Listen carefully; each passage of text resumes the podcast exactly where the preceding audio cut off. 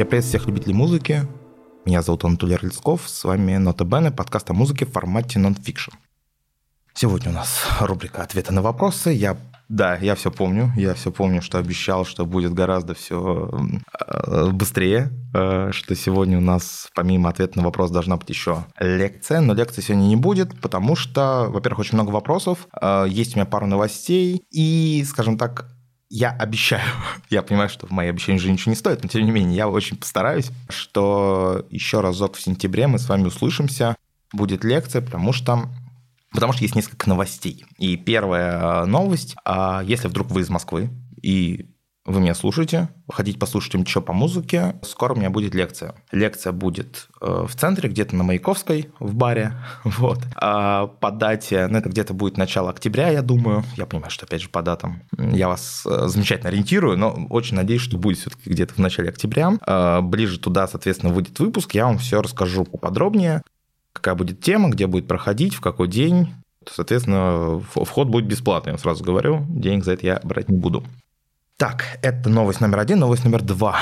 Э, еще одна. Значит, помимо бытовых дел, которыми я занимаюсь, которые мне не дают раз в месяц стабильно вам выпускать контент, сейчас еще у меня будет еще один проект на Ютубе. Я его буду делать. Почему? Потому что я как-то понял, что некоторые темы, которые я хочу осветить, они больше в видеоформате. Более приспособлены к видеоформату.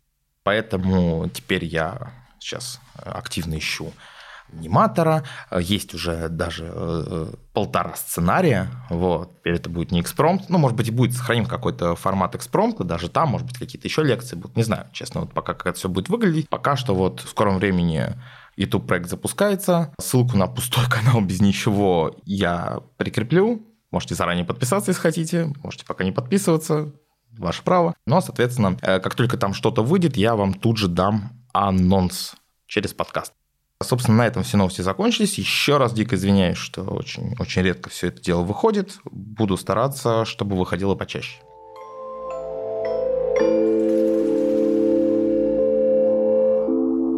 Сегодня у нас ответы на ваши вопросы. Вопросов пришло много. Сразу оговорюсь. Три вещи. Первое. Все вопросы, которые не касаются музыки, я вырезал. Э, ну, я ответил, соответственно, людям, которых писали в личку. Все, кто написал, все знают, думаю, никто не обидится потому что было слишком много, плюс еще э, вопросы, которые не вопросы, а просто слова благодарности. Спасибо вам большое, очень приятно читать. Тоже их не стал вставлять, чтобы не заниматься бахвальством, знаешь, каким-то. Вот. Ну и, соответственно, из тех вопросов, которые остались, некоторые очень длинные, я без потери смысла их сократил, чтобы, соответственно, мы как-то уместились с вами в часовой выпуск. Еще раз всем, кто что-то писал, большое спасибо. Всем, кто писал что-то вместе с вопросами, тоже большое спасибо. Я все прочитал, честно. Из вопросов я сделал выжимку. Только смысл, чтобы мы могли об этом, как бы, у нас было больше времени о том, чтобы поговорить о вашем вопросе, и меньше времени на то, чтобы его зачитывать. Поехали. Начнем с э, первого вопроса, значит, соответственно, естественно, с первого. Вопрос такой, он будет очень офтоповый, потому что, во-первых, это мой любимый вопрос из тех, что был задан. Он очень короткий, и я не знаю, что на него ответить, честно. Но вот я вам просто зачитаю его полностью. Пользователь с ником У, ну то есть там двоеточие, У, двоеточие, э, пишет дословно. Здравствуйте, Почему хорошие музыканты так рано мрут, а плохие так долго живут? Не знаю, что сказать на это. Но если бы был конкурс на лучший вопрос, я вам гарантирую, этот бы выиграл. Просто великолепно. Не знаю. Не знаю, почему так получается. Мне кажется, что есть и плохие музыканты, которые быстро мрут, и хорошие, которые живут долго, но в целом динамика, динамика плачевная. Ну, видимо, за талант приходится платить. Ну, кстати, вот э, был фильм очень хороший. Ну, он такой, его почему-то не взлюбили критики, но для меня это вообще одна из лучших картин. Фильм «Александр» а, Спилберг, кажется, снимал. Вот, там как раз вот про это было, что ты как бы платишь короткой жизнью за славу. Возможно, именно по логике этого фильма, соответственно, а, достопочтенные талантливые музыканты некоторые разменивают э, долгую жизнь на короткую яркую. Задумайтесь об этом и посмотрите фильм, очень хороший, если не смотрели. Следующие у нас четыре вопроса. Я их объединил в один блок, потому что они все очень развернутые. Смысл там примерно такой. Чем мне, э, видимо, касательно выпуска про русский рэп. чем мне так нравится первый класс и почему мне не нравится альбом «Вечный жид» Оксимирона. Ну, давайте по порядку. Значит, по первому классу. Э, смотрите, единственное, в чем я ошибся в выпуске, я вам назвал альбом его «Сукины дети». На самом деле альбом, который я имел в виду, э, просто потерялся, это совместный альбом с царем э, «Твою мать». Получается, ну вот второй его релиз, типа дебютный студийный альбом, первый, который «Сукины дети», это как оказалось, это на самом деле не альбом, это микстейп, но сути дела это не меняет. Чем он хорош? Он очень качественный по звуку. Если не брать смысл, если брать именно просто попадание в какой-то такт, великолепен. Он реально качает. Если вы приходите в рэп за то, чтобы вас, за тем, чтобы вас качало, на мой вкус, альбом «Твою мать» – это отличный выбор.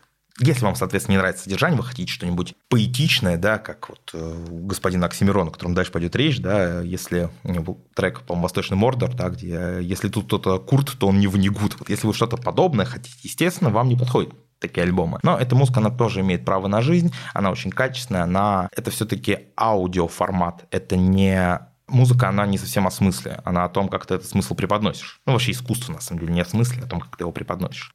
Соответственно, в музыке смысл вообще абсолютно вторичен, как и в любом искусстве. Но мы сейчас говорим о музыке. И, соответственно, тот факт, что первый класс просто рассказывает, какой он классный, мне кажется, абсолютно не портит его. Если брать его именно как MC, э, это очень техничный исполнитель, это исполнитель, который на протяжении одного трека может менять стили читки, это человек, который отлично чувствует ритм, у него очень похожая, ну, чуть отличается, конечно, но такая вот очень близкая к Бигге если хотите, манера читки, да, когда он как бы читает, то есть у Биги он как бы читает чуть не в попад, грубо говоря, то есть не в такт, но из-за этого получается бы, такой дополнительный такт, грубо говоря. Вот. Оксимирон читает очень строго в такт музыки, но при этом э, как бы в параллель его читка создает отдельный такт. Поэтому, если, например, вот вы откроете какие-то нарезки, сейчас очень, мне кажется, популярен первый класс. Оксимирон, кстати, недавно трек выпустил про первого класса. Вы видите, что если его, грубо говоря, само, само флоу его подставлять почти любой бит, она будет звучать качево и э, как бы будет звучать в такт. Почему? Потому что сама эта читка, само э, его составление слов, где он, где он их как-то вот коверкает, э, опускает и так далее, оно создает дополнительный такой ритмический фронт, и, соответственно, звучит все это очень круто. Именно поэтому я считаю, что первый это очень крутой MC, очень техничный MC, культовый. Даже мы не берем то, что это культовая фигура, это культовый персонаж, очень, очень классный рэпер. Я, честно, не понимаю хейта в его сторону вообще. Возможно, у него, знаете, как вот есть такой мем про параболу, когда люмпен пролетариат и какие-то, э, значит, такой хай, хай culture класс, да, они очень любят его, а вот все, кто посередине, не очень. Возможно, с этим связано, не знаю. Но для меня вопрос о том, почему первый класс крутой, они как-то... Ну, я, я просто не понимаю, как это можно не замечать, насколько этот парень классный. А по поводу вечного жида не помню, чтобы я говорил, что мне этот альбом не нравится. Э, возможно, я как-то неправильно выразился, вполне возможно. Как бы мы в жанре подкаста выходим, я.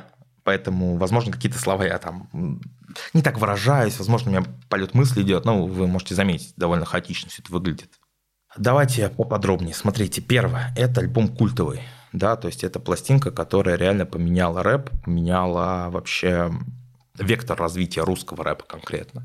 А, раз. Второе. На этой пластинке есть очень сильные треки, очень классные, да, очень э, и по флоу, и по музыке, вообще по всему. То есть это реально пластинка, в которой огромное количество, на память, наверное, штук 5 из 14, 5-6 просто прям бомбических композиций.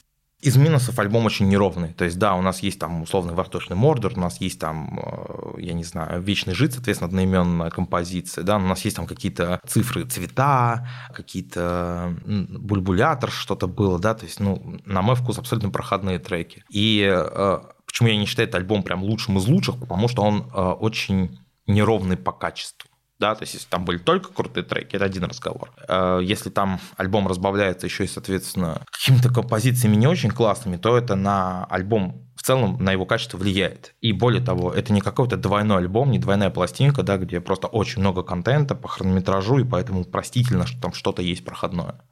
Мне кажется, что альбом сам, вот в целом альбом средний. Да, то есть, ну, средний я имею в виду из э, Давайте, давайте так, давайте скажем, вот он хороший, но неровный. Давайте так, средний все-таки, да, тут я, может быть, перегнул, может быть, из-за этого меня спросили. Вот, хороший альбом, не скажу, что отличный, но вот его минус в том, что он очень неровный, хотя есть там очень классные композиции. Я думаю, что довольно подробно ответил. Э, идем дальше. Напомню, это были четыре вопроса в одном, просто я их сокращаю.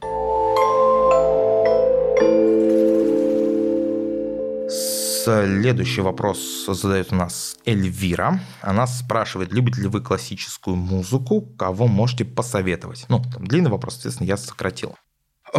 Я, я так понимаю, вы имеете в виду классическую академическую музыку, и тут тоже надо разделять. А, и там 18, 19, 20 век, вот 21 век тоже у нас есть тут классическая академическая музыка. Да, конечно, то есть э, очень много что слушал, очень много что нравится. По поводу рекомендаций здесь сложно, потому что я не знаю, какая музыка нравится вам. Вы не привели в пример, там, какие вам нравятся, допустим, э, исполнители. Ну, давайте попробуем что-нибудь такое накидать. Эклектичную подборку э, из таких, скажем так, популярных исполнителей второго, третьего эшелона. Давайте попробуем лист. Листа я вам посоветую послушать. Если вам нравится вот что-то ближе к э, Моцарту, Вивальди и вот в ту сторону. Если вам нравится что-то такое полуэкспериментальное, такая вот полуавангардная классическая академическая музыка, то здесь, наверное, пускай будет Курт Вайль, да, немец, это вот который э, Виски Бар написал, на него потом кавер Дорс сделали. Если что-то совсем прям там супер экспериментальное, пускай будет вот как раз Пьер Андрей, я не помню, говорили ли бы о нем э, в контексте, э, было такое направление мюзик конкрет, да, конкретная музыка, вот там был Анри, вот очень тоже рекомендую его послушать. Ну и если там, давайте из русских композиторов кого-нибудь я вам порекомендую, э, пускай будет Шостакович, он очень известный, но тем не менее очень классный. И Рахманинов. Вот Рахманинов тоже вроде всех на слуху, но, как показывает практика, никто его не слушал. Послушайте. Очень-очень талантливый дядька. Дальше поедем. Екатерина. Екатерина спрашивает, Добрый день. Очень часто в разных источниках натыкалась на сравнение двух групп одной эпохи. Дальше она тут расписывает. Э, я сократил, да, в роли, э, вроде Битлов и Роллингов, да, то есть Битлз, Роллинг Стоунс сравниваются между собой где автор разбирал, кто из них лучше и культовее. Никогда не видел в этом смысла, кроме как маркетингового, сама я маркетолог, или, может, я ошибаюсь. Корявенько немножко звучит, возможно, но это тут я поубирал несколько фразочек. Смысл-то вот в чем, в общем, если кто-то не понял, Беру две группы одной эпохи, Beatles, Rolling Stones, там, я не знаю, Тупак, Бигги, вот их сравнивают и пытаются выяснить, кто из них все-таки был круче. И насколько вот это вот сравнение, этот вот спор между двумя какими-то музыкантами, он искусственный. На мой вкус, это вот на 100% маркетинговая история мало того, что в этом нет никакого вообще смысла, только единственное разжигать какую-то маркетинговую ненависть между фанатами. То есть вот мне, например, не нравится Бигги, поэтому я буду покупать мерч пока и наоборот. Вот э, с футболом сделал аналогию Месси Роналду. Супер классический пример. Мне нравится Месси, я буду покупать то, что он рекламирует. Мне нравится Роналду, я буду покупать то, что он рекламирует. И чем больше маркетологи делали акцент на том, что они друг другу противостоят, тем, соответственно, дороже были рекламные контракты и успешнее реклама, потому что человек хотел через это самоидентифицироваться. Здесь примерно то же самое, только здесь как бы ну, в меньших масштабах на самом деле. Более того, мало того, что эти споры вообще никакого смысла не имеют, так они еще и довольно однобокие. Вот если так вот вспоминаю, вот что у нас там было, Beatles, Rolling Stones, кто круче? Ну, при всем уважении к Мику Джаггеру, Beatles все-таки покруче группа при всем уважении. Значит, Бигги и Тупак. Для меня однозначно Бигги, я вообще не понимаю, как это можно вот их сравнивать. Потому что Бигги – это чистый талант максимально. То есть Тупак э, талантливый МС, без вопросов, но человек, который все-таки больше выезжал на такой социально-политической теме. Если мы берем чисто талант исполнительский, Бигги, конечно, на голову сильнее. Там, не знаю, Блер или Азис. Мне тоже кажется, все очевидно. У Блер можно вспомнить э, только альбом вот Park Life – у Оазиса там как минимум две пластинки суперсильные, да, там дебютниках из он называется, и второе, это которое вот за Story Morning Glory известно. И честно, я не очень понимаю вообще, зачем эти какие-то э, споры. Это все вот все споры, кто круче, там, или вот э, тоже был как-то уже в нулевые, когда там Кани Вест соревновался с 50 Центом, у кого альбом лучше э, зайдет, у кого лучше продаст. Ну, соответственно, это абсолютно денежная история, даже не обращайте на такое внимание, не ведитесь. Вот это вот примерно из той же когорт, когда люди спорят, что круче рэпер или рок. Я, честно, очень удивился тут недавно. А оказывается, это до сих пор очень популярная тема. особенно за рубежом, то есть люди реально там глотки друг другу рвут и доказывают там какая, какой жанр музыки круче. При этом, ну, берут как бы вот э, рэп и рок, то есть вот они как-то внутри их не разделяют абсолютно. И друг другу рассказывают, где там какие классные... Я очень был удивлен, что тем до сих пор хоть кого-то интересует. Вот. Но вот так вот. Так что знаете, что музыка классная вне зависимости от жанров, и есть плохие исполнители – и плохих жанров не существует, если это не что, если это не поп-панк. Хотя даже, наверное, в поп-панке, я уж так вот тоже. Даже в поп-панке, наверное, есть классные исполнители, надо только подумать, вспомнить. Ну, в общем, вы поняли. Слушайте группы, не надо, не циклитесь на жанры. Жанры придуманы исключительно для удобства классификации. Больше ни для чего.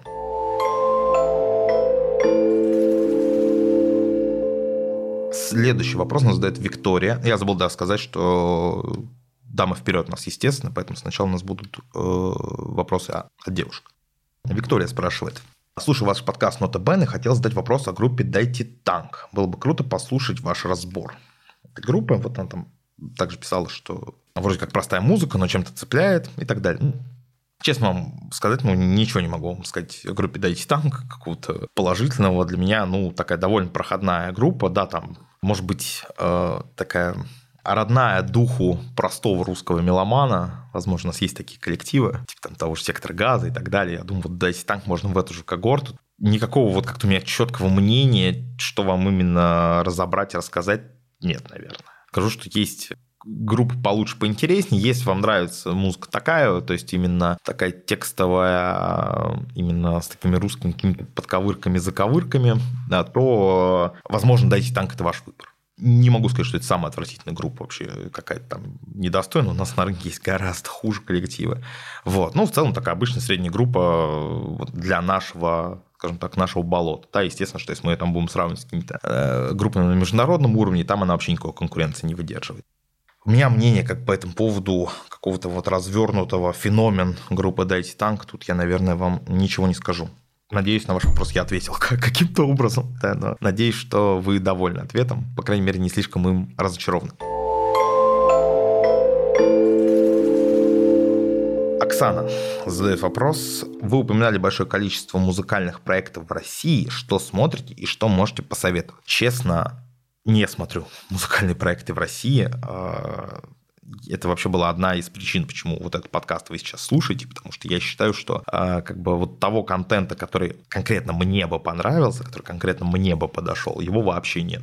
И я стараюсь его делать как я вижу, как нужно делать такой контент. Возможно, я вижу неправильно, возможно, я делаю что-то просто отвратительное, но мне кажется, что вот вот такое какое-то я бы хотел видеть музыкальное э, обозревательское действие в медиаполе. Давайте начнем с плохих авторов, перейдем к каким-то хорошим, которые там ну, которых я считаю там неплохими ребятами. Значит, э, плохие ребята – это те, которые говорят пять крутых фактов о группе «Рамштайн». Почему там Эминем крутой рэпер, и вот таких миллион видосов, я честно не понимаю, как такой контент можно делать, что в нем интересного, и э, что кроме рекламы, какой смысл, кроме того, чтобы вставить туда рекламу и закликбейтить людей, и вообще он несет. Честно, мне кажется, это абсолютно неинтересно по тысячу раз пережевывать одно и то же. Мое мнение. Из хороших авторов. Ну, соответственно, был подкаст Арзамаса. Да, очень популярно у нас такое. К Арзамасу отношение довольно трепетное. Вот был один интересный выпуск, мне очень понравился, про BBC-шную студию. Там очень многие моменты музыкальные опускались ради того, чтобы показать, что это прям вообще просто выдающийся музыкальный феномен. Окей, это ничего страшного. Про сам феномен рассказали хорошо, действительно круто.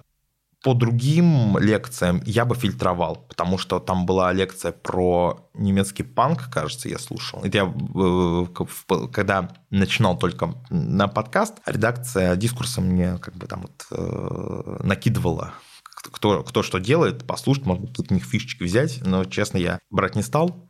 И там был выпуск про, кажется, немецкий панк, кажется. И, я, и там какой-то был мужчина из университета Гёта, я честно не знаю, я каждый минут секунд 15 стопал и думал, ты, ты это вот реально человек из университета Гёте, просто ну, несет полную колесицу. Поэтому не знаю, честно, как бы, то есть э, Арзамас, наверное, можно порекомендовать в целом, да, если там не особо слушают в деталь, какую-то картину они дают, делают неплохой контент на какие-то интересные темы. Здесь базара ноль. А, есть там YouTube-каналы, а, всякие типа там, как же он, тихое место, вот, skills, э, кто-то еще, порно-рэп или как-то так, вот эти вот ребята. Вот. Ну, тут такое очень... У порно-рэп, кстати, по-моему, было неплохое видео про этих, про а, Пашу Техника, мне очень понравился. Да, про такого раннего Пашу Техника, где он там просто биты записывал. Это реально прям очень рекомендую посмотреть. Достойная, достойная работа. Все остальное, ну, это очень какое-то просто попсовое пережевывание. Такой э, фастфуд мюзик если хотите. Не знаю. Ну, э, сделано, конечно, смешно, там что-то новое, интересное можно узнать, если а, вы не заходите с поиском пятичасовой лекции там по, я не знаю, э, структуре какого-то рифа конкретного музыкального, его истории, это вот то, что вам нужно на самом деле. Потому что иногда глубоко копать, это тоже не всегда интересно. Потому что тоже слушать там по 4 часа какие-то зануднейшие лекции, я прекрасно понимаю людей, которые это не делают. Наверное, вот этих вот ребят могу как-то порекомендовать, если... Ну, они все довольно известны, не думаю, что я вам какой-то там прям андеграунд открою. Из подкастов, э, честно, ничего интересного не слышал. Единственное, опять же, кого могу порекомендовать, были какие-то, не знаю, как он называется, думаю, что вы сможете найти, значит, подкаст какого-то преподавателя консерватории. Он там рассказывал вот как раз про музыку вроде там Моцарта, Баха, что, куда, что. По-моему, очень интересно такая вот история музыки, максимально просто вот заголи по заголям, вот как я люблю. Очень круто сделано. Немножечко нудновато, но в целом прикольно. Тоже рекомендую послушать, если эта тема интересна. На этом, наверное, все.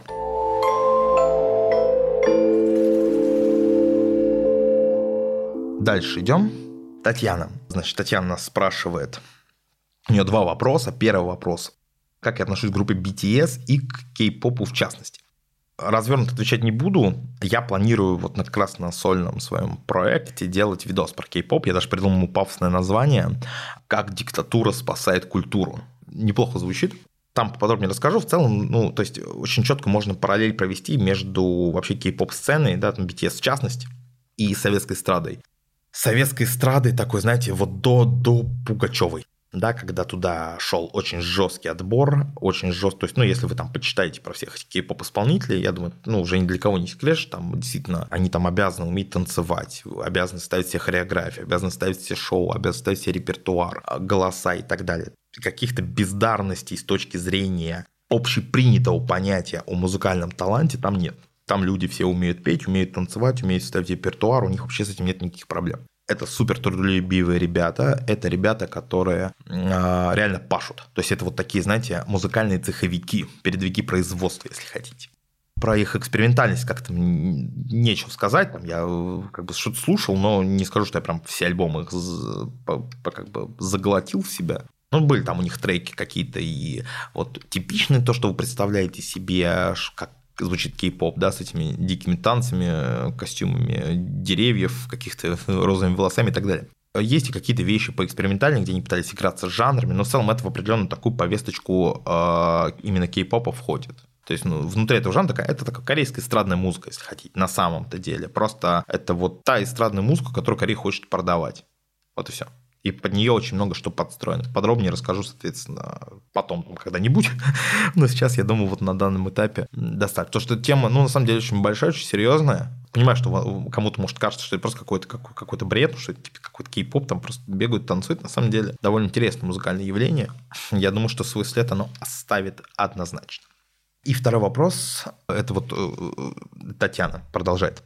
В чем секрет идеального саундтрека? Смотрю контент про кино и заметил, что кинокритики крайне мало времени уделяют этому аспекту.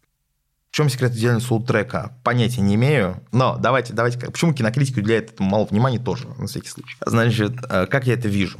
Вот расскажу то, что знаю, а, значит, и от этого будем как-то пытаться отталкиваться. Вообще э, саундтреки делятся на две группы. Первая – это когда вы специально приглашаете какой-то коллектив под э, запись. То есть, условно говоря, вы нанимаете группу, она вам полностью пишет саундтрек. Например, очень часто было популярно в голливудских мультфильмах. «Дорога на Эльдорадо», по-моему, писал... Вот мультик очень хороший, кстати, рекомендую. Там, по-моему, писал э, Элтон Джон.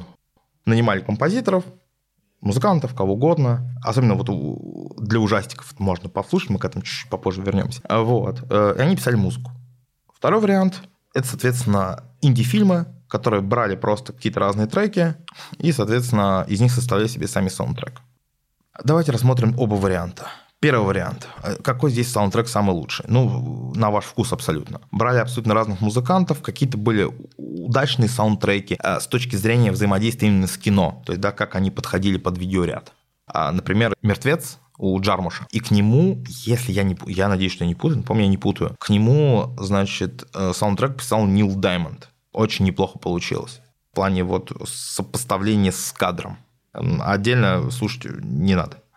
Twin Peaks тоже абсолютно классический пример. Вот. Были саундтреки, которые можно слушать и отдельно. Это в основном саундтреки к фильмам ужасов. Э, там было несколько групп, которые буквально на этом специализировались. Были краудрок группы, которые тоже для всякого экспериментального кино писали музыку. Был, в конце концов, Дэвид Боуи, который там свои мюзиклы выпускал, там типа абсолютно beginner, по-моему. Ну, он был как новички, по-моему, переведен на русский язык. А, рекомендую посмотреть, неплохой, неплохой мюзикл. А вторая группа, соответственно, это типа как у Тарантино, да, он там намешивал разные группы.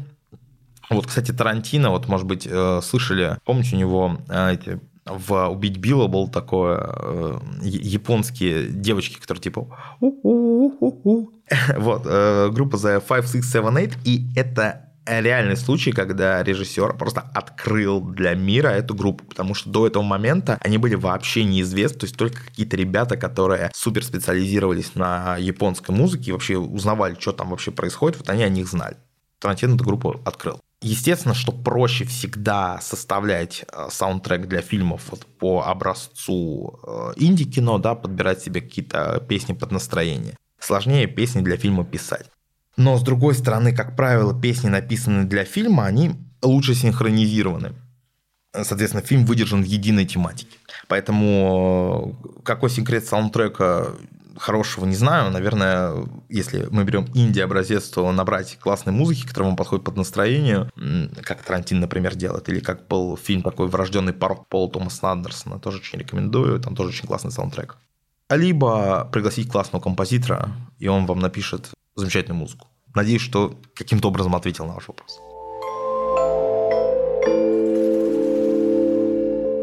Следующая, значит, э, дама, мне очень понравился ее ник. Э, ну, тут обычно все подписаны по именам, а у нее э, ник Феромоника.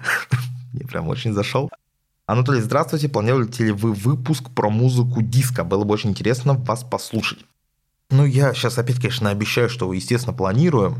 Возможно, кстати говоря, тоже выпущу ее в видеоформате, потому что мне кажется, что вот конкретно с музыкой диска очень важен э, визуальный феномен. Как это все выглядело, как а, одевались, то есть аспект моды нельзя абсолютно никак выкидывать из этого вот э, из этого рассказа, поэтому, возможно, я это уже сделаю в формате видео на визуальной основе. Но, возможно, и в плане подкаста. Вообще, вообще не буду даже зарекаться. Я теперь понял, что чем больше я вам говорю, э, что я что-то делать буду или не буду, тем меньше у меня всего получается.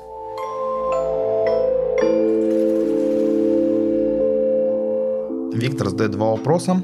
Вопрос номер первый. Почему в России такая слабая медиаиндустрия? Есть профильные издания, в основном хип-хоп направленности, пару лейблов, пару интересных пространств вроде, вроде ионотеки, но это все как-то скудно, что мешает развитию. Спрос и деньги. Если очень кратко. На своем примере вам скажу, на примере э, людей, которые делают какие-то фестивали и так далее, выйти хотя бы на самоокупаемость, это очень тяжело. Есть такая, как бы, вот в Западной Европе музыканты, как правило, Почему там, например, они все радеют за то, что вот пиратство, это очень плохо? А потому что там музыканты, как правило, зарабатывали с продажей пластинок, альбомов, greatest хитсов, да, сборников всяких синглов и так далее. У нас на постсоветском пространстве такой культуры скупки этого вне коллекционного интереса, да, ее просто нет. Никто не покупает пластинки. Никому это не надо. Никто не покупает ничего. Ну, сейчас, понятное дело, что это не популярно еще. Но даже когда было популярно, все на рынке покупали какие-то подборки за э, там 15 рублей, переписывали с интернета, значит, э, соответственно, все треки за бесплатно. И у нас музыканты всю жизнь зарабатывали чесом. Соответственно, так как индустрия записи не дает больших денег, вкладывать в нее деньги нет смысла. Поэтому, например, в частности, не развивается индустрия звукозаписи. По поводу профильных изданий. У нас их никто не читает. У нас не доверяют журналистике культурной. Потому что, как правило, у нас культурная журналистика выживает только та, которая пишет сразу обо всем и пишет очень плохо.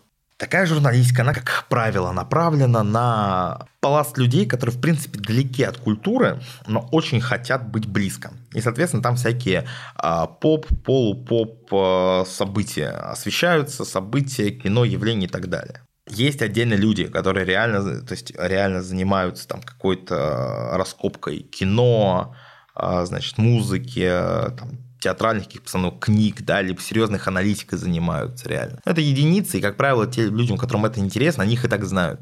То есть просто массовому читателю это не интересно. Вот у нас нету культуры журналистики об искусстве, ее прочтения, если хотите. Понятное дело, ну сейчас ситуация, кстати, меняется гораздо лучше сторону, потому вы как-то слишком пессимистично представили. Сейчас, как мне кажется, интерес у публики большой. Но в целом вот такая тенденция, как мне видится, есть. По поводу интересных пространств, их просто море. Их огромное количество, но вот там минус в том, что вы туда придете, там будет человек 10-15, но их реально очень много.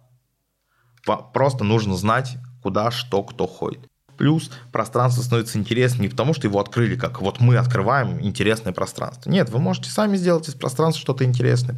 Приглашайте людей и э, делайте там свои какие-то кружки. Большинство людей в таких вот заведениях среднего порядка, не сетевых, да, собственных, они только рады какой-то активности. Так что все в ваших руках, Виктор, пожалуйста, идите и делайте пространство интересными, как в свое время вот э, новые романтики было такое направление. Они сделали из, клуб, из клуба Блиц, да, просто, просто какого-то, значит, замшелого бара. Они сделали из него самое модное культурное пространство в Лондоне. Второй вопрос от Виктора. Как вы относитесь к антверпенскому движению 90-х? Это, я так понимаю, имеется в виду, это я уже от себя, э, группа, группа Deus, вот эта вся компашка. А было бы здорово, если бы вы посвятили ему выпуск. Тут я думаю, что, скорее всего, выпуск будет. Да, я постараюсь что-нибудь рассказать. Действительно, если запрос есть, с удовольствием. Надеюсь, что в этом году его обязательно выпущу. И спасибо большое за совет. Вот, честно, э, не думал в темах об этом вообще разговаривать.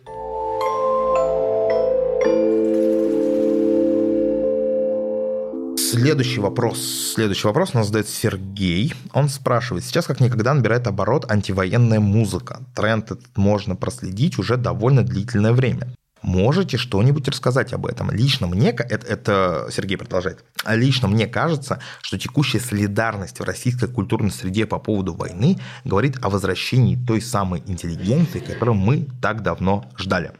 Первое. А, антивоенная музыка – это не какой-то жанр определенный, да, это просто, ну, стиль тема, да, это все равно, что сказать, что там музыка любви набирает э, обороты, музыка о не знаю, ну о чем угодно. Вот, то есть антивоенная музыка, надо понимать, это какой-то просто искусственно-смысловая сборка разной музыки. Ввиду последних событий у нас, соответственно, да, э, очень много кто начал высказываться, очень много кто начал высказываться против в самом культурном обществе. Соответственно, это их породило делать антивоенную музыку. Как я к ней вообще отношусь к этому тренду, э, который уже довольно длительное время длится? Ну, э, сейчас, наверное, он пошел чуть на спад, но в прошлом году был прям вот очень активно все это дело. Да никак я не отношусь к тренду. Если это хорошая антивоенная музыка, то я только рад, что она выходит. Если это плохая антивоенная музыка, то лучше бы ее не было.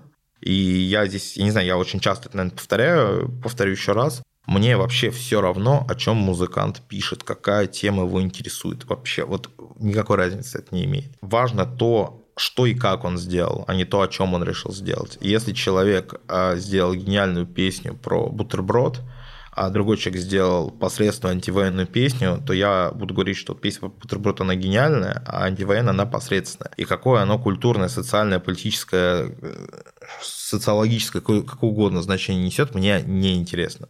Я считаю, что очень вредно вообще, в принципе, моя позиция в том, что очень вредно, когда мы стараемся выбирать а, музыкантов, э, режиссеров, э, там кого угодно, писателей, исходя из э, их политической позиции. Это, по-моему, ужасно. Потому что вы отказываете творцу в праве высказываться, да, и творцу в праве творить, чтобы его не вдохновляло. Вам вообще быть все равно, что человека вдохновляет, главное то, что он делает. Это мое мнение, так как спрашивают меня, я на него отвечаю. Солидарность в российской культурной среде по поводу войны говорит о возвращении той самой интеллигенции, которую мы так давно ждали. А, ну, смотрите, здесь, опять же, вот вторая часть вашего вопроса. А если вы написали о либеральной интеллигенции, да, то я соглашусь с вами. Если вы пишете, что э, вообще российской культурной среде, ну, я не знаю, мне кажется, в российской культурной среде очень большая полярность мнений. Тут опять же мы начнем, что такое культурная среда, кого мы вообще относим. Если мы будем выписывать из культурной среды всех, кто с вами не согласен, или со мной не согласен, с кем угодно не согласен, то, соответственно, тогда да, тогда можно, так сказать. Вот типа, если вот, вот кто солидаризировался, это культурная среда, кто не солидаризировался, того, тот, значит, вообще никакого отношения к культуре не имеет. Можно и так рассуждать, пожалуйста. Вот. Э, если мы рассуждаем, что культурная среда – это вообще все, а кто там, как бы он ни высказывался, то я лично солидарности никого не наблюдаю. Мне кажется, что мнения очень разделились, общество разделилось. Единственное, что бы я отметил, это консолидация а, в эмиграции. Да, здесь я с вами соглашусь. Вот вся культурная интеллигенция, которая эмигрировала, а, там прям вот очень консолидированное мнение, очень там совместные концерты и так далее. Я не знаю, просто, э, Сергей, я не знаю, вы как бы сейчас находитесь э, вот в внутрироссийском культурном поле или вы э, во внешнероссийском культурном поле находитесь. Потому что если во внутрироссийском культурном поле, я думаю, вы сами понимаете, что у нас, ну, мягко говоря, а, не все могут... Там, там понимаете, тут лагерей-то штук 10, если не больше, на самом деле. Уж что-то какой консолидации тут может идти речь. Мне кажется, это так очень... Это вот...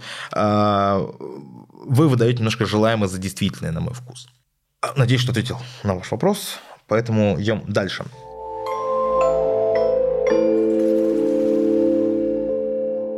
Влад спрашивает, как относитесь к Джерси Клабу, есть ли у жанра будущее или это просто мода на сезон?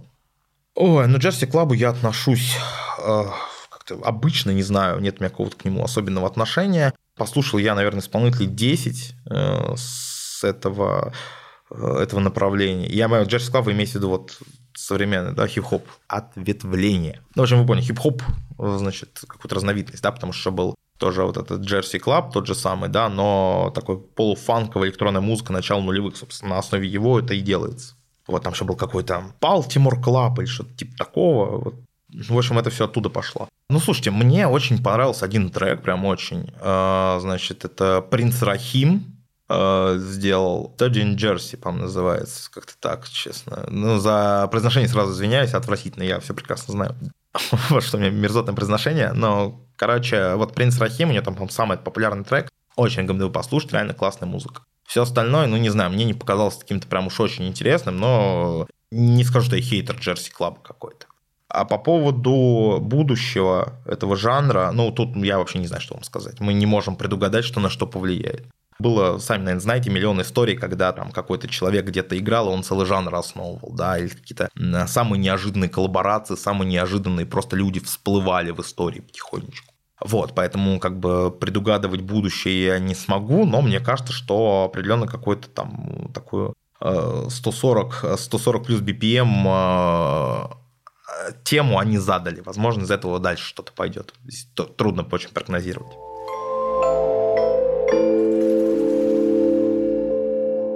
Следующий вопрос. Человек с ником Тайо, наверное, не знаю. Не знаю, Тайо.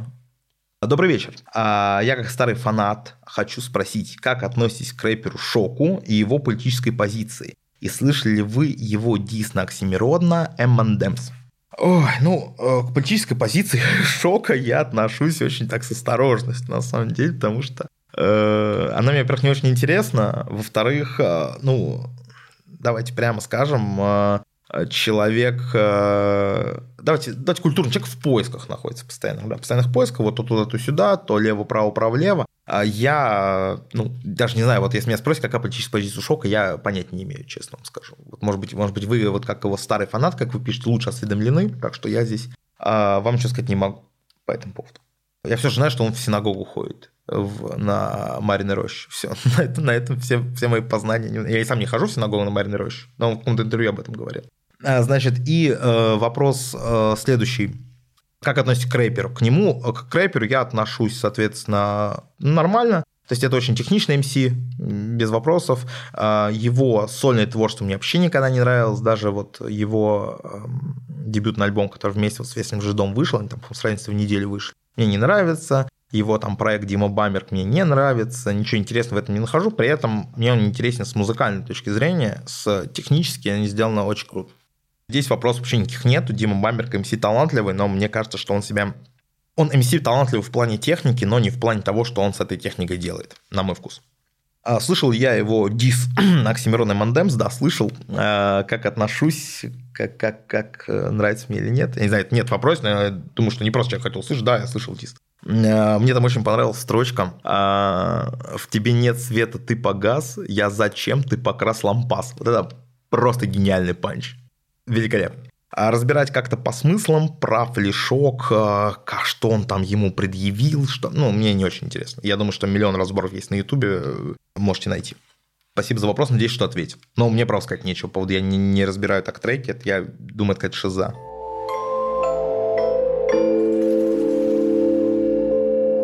Последний вопрос, мне задает его Анатолий. Э, значит, здравствуйте, Анатолий. Э, как относитесь к группе ну, я так понимаю, Поукс это читается, и вообще к жанру фолк-панка. Ну, к Поукс, это просто э, слово, ой, ну, какое-то сленговое, по-моему, поэтому ирландцы, я понять не имею, как это читается. Ну, симпатичная группа сдала вот эту вот тенденцию, вот типа как а, эти вот потом пошла такая ирланомания, когда все таки какую-то ирландскую фолк-музыку продолжили загонять, а припанкованную, такую веселенькую, озорную. И вот первые ребята были как раз эти вот Поукс поги, да. В целом группе отношусь очень положительно, э, классно, веселые ребята. Э, жанр фолк-панка, я думаю, тогда есть там ребята есть и поинтереснее. Я помню точно, были какие-то латинские, такой вот а, мексиканский, вот такой фолк-панк, прям очень круто звучит. Но жанр, в принципе, очень хороший, и я вам очень рекомендую посмотреть какие-нибудь, ну, просто вот сами подумайте, там, может быть, скандинавская латинская, африканская музыка, да, такая этническая, которая вот с этим делом соединена. Мне кажется, там прямо а, очень много бриллиантов скрыто, и э, очень много интересного можете найти. Если вам самим искать лень, и вы хотите, чтобы это сделал я, можете еще раз написать, я посмотрю, поищу, вам обязательно скину. Сейчас просто честно не помню, прошу прощения, я не готовлюсь к вопросу. А на этом у нас, собственно говоря, все. Спасибо вам большое за внимание торжественно клянусь, что скоро будет новый выпуск. Сообщу вам, как только буду знать, когда будет лекция, когда она будет, где она будет проходить. Как только что-то будет на YouTube-канале выходить, тоже вам обязательно сообщу. Спасибо всем за внимание. С вами был Анатолий Рыльсков. Еще услышимся.